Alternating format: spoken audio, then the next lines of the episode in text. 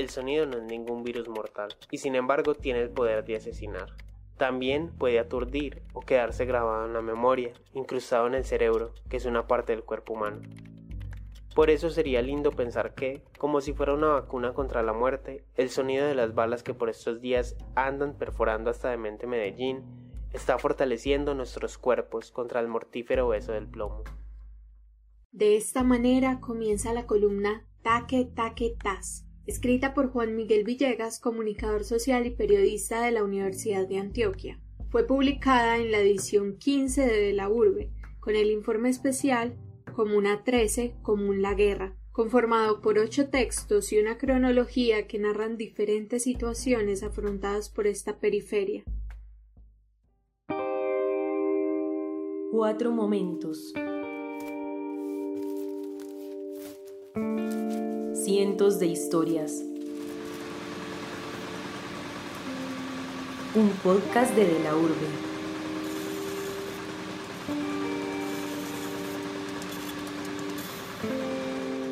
Momento 2. Periodismo en fuego cruzado. 2002. La Comuna 13 en Medellín estaba pasando por uno de sus momentos más críticos. Los enfrentamientos entre la guerrilla y los paramilitares, las muertes y las desapariciones se convirtieron en paisaje en aquel sitio abandonado por el Estado. En esta coyuntura, de la urbe decide poner su mirada para contar lo que allí estaba pasando. Llega al relato Juan Miguel Villegas.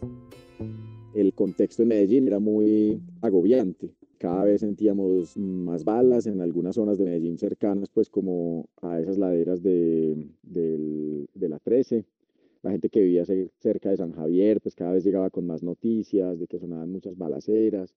Entonces era como algo que estaba en Medellín, nos estaba como rondando, la gente que estaba siguiendo pues orden público, eh, conflicto, pues tenía mucho más, muchos más detalles, pero en general lo que sabíamos era que incluso algunos compañeros estaban teniendo dificultades para moverse, para llegar al barrio. Recuerdo a la profe Patricia Nieto, seguro había otros profesores, había pues un grupo de profesores alrededor del periódico, pero recuerdo a Patricia Nieto liderando esa edición Em, y contándonos como de temas, enfoques, eh, y yo, yo creo que a mí me asignaron los temas. El tema que finalmente eh, yo trabajé fue, era la historia del Liceo La Independencia, que es una institución educativa, un colegio pues que queda, eh, cuando uno pasa de San Javier y va a entrar como a esa zona pues de las independencias, que hay una parte que se desciende, hay como una explanada y en esa explanada está el colegio en una biblioteca pública y hay una cancha de fútbol y eso. Pero el liceo, pues como que había noticias de que habían pasado momentos muy difíciles eh, porque les tocaba, estaban en un punto eh, de fuego cruzado y así, o sea, era una cosa en la que era, una, era un estado de guerra, o sea, casi como esas sirenas que vos te puedes imaginar de la Segunda Guerra Mundial, para ellos era un estado permanente de alerta. Y no solo empezaron a perder estudiantes cada vez menos, también empezaron a morir algunos y unos enfrentamientos muy duros. Entonces ellos habían vivido momentos muy difíciles y pues a mí me asignaron ese tema.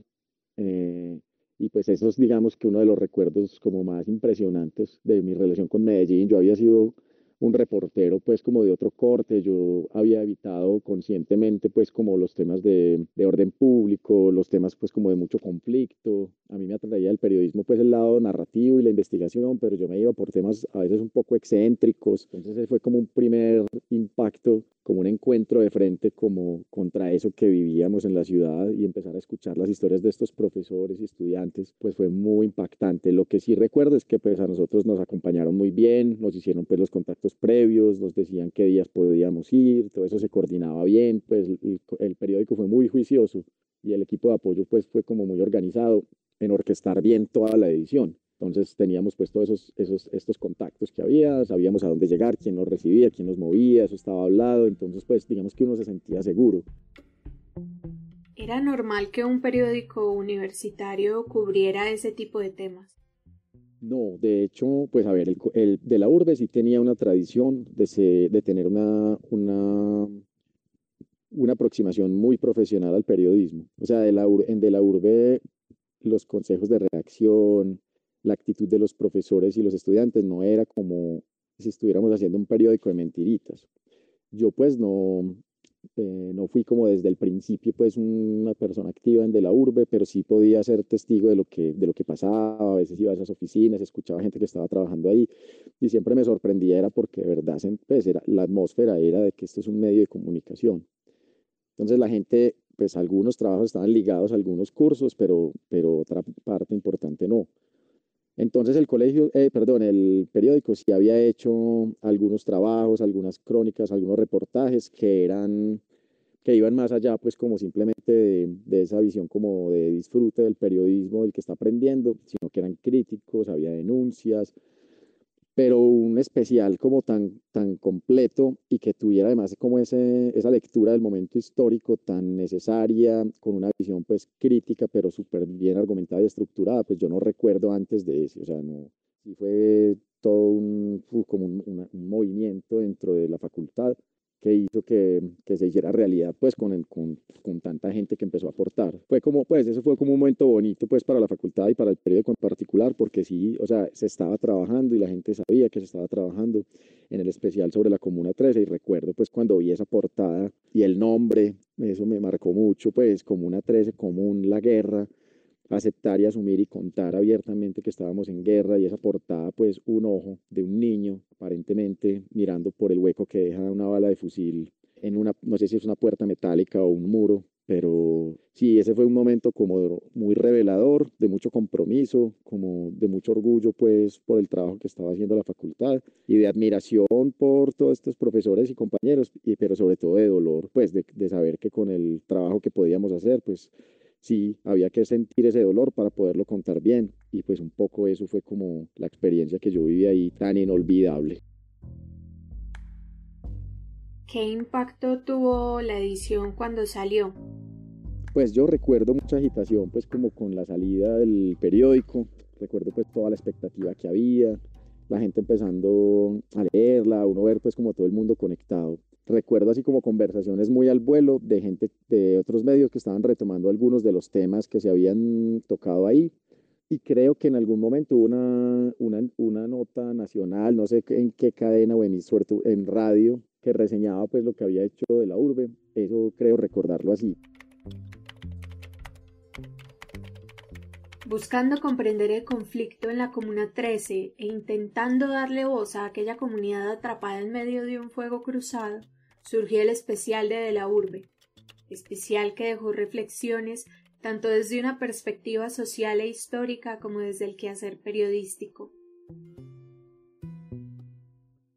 Bueno, ¿y qué reflexiones te dejó el especial en ese momento y pues ahora, 18 años después?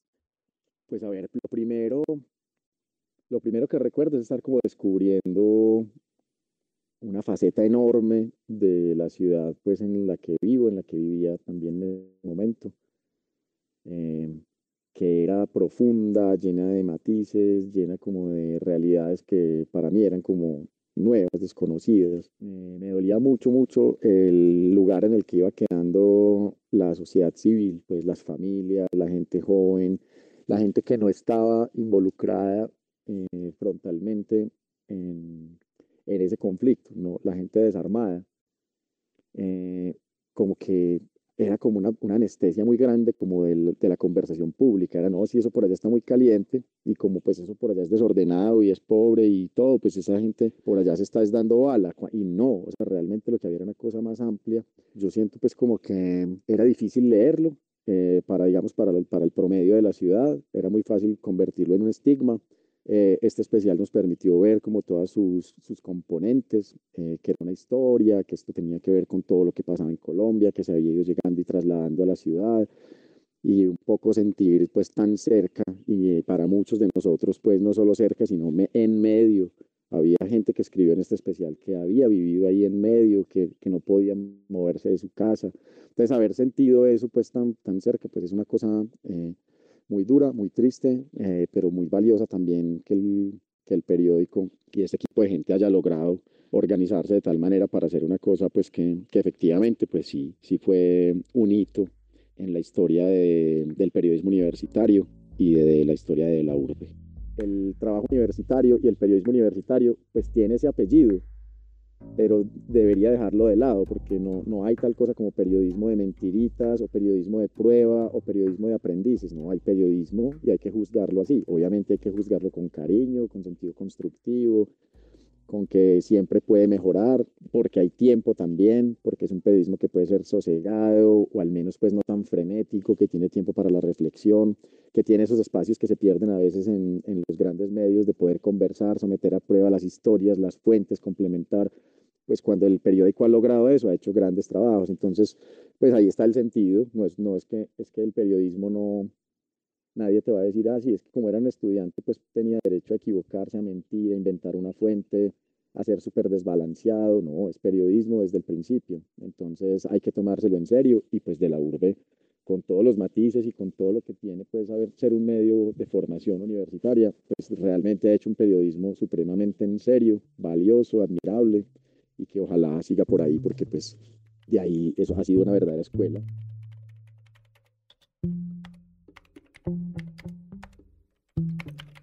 Este episodio contó con la realización general y la edición de Sara Mesa Pérez. Las voces adicionales son de Mateo Ruiz Galvis. Nuestro editor general es Alejandro González Ochoa.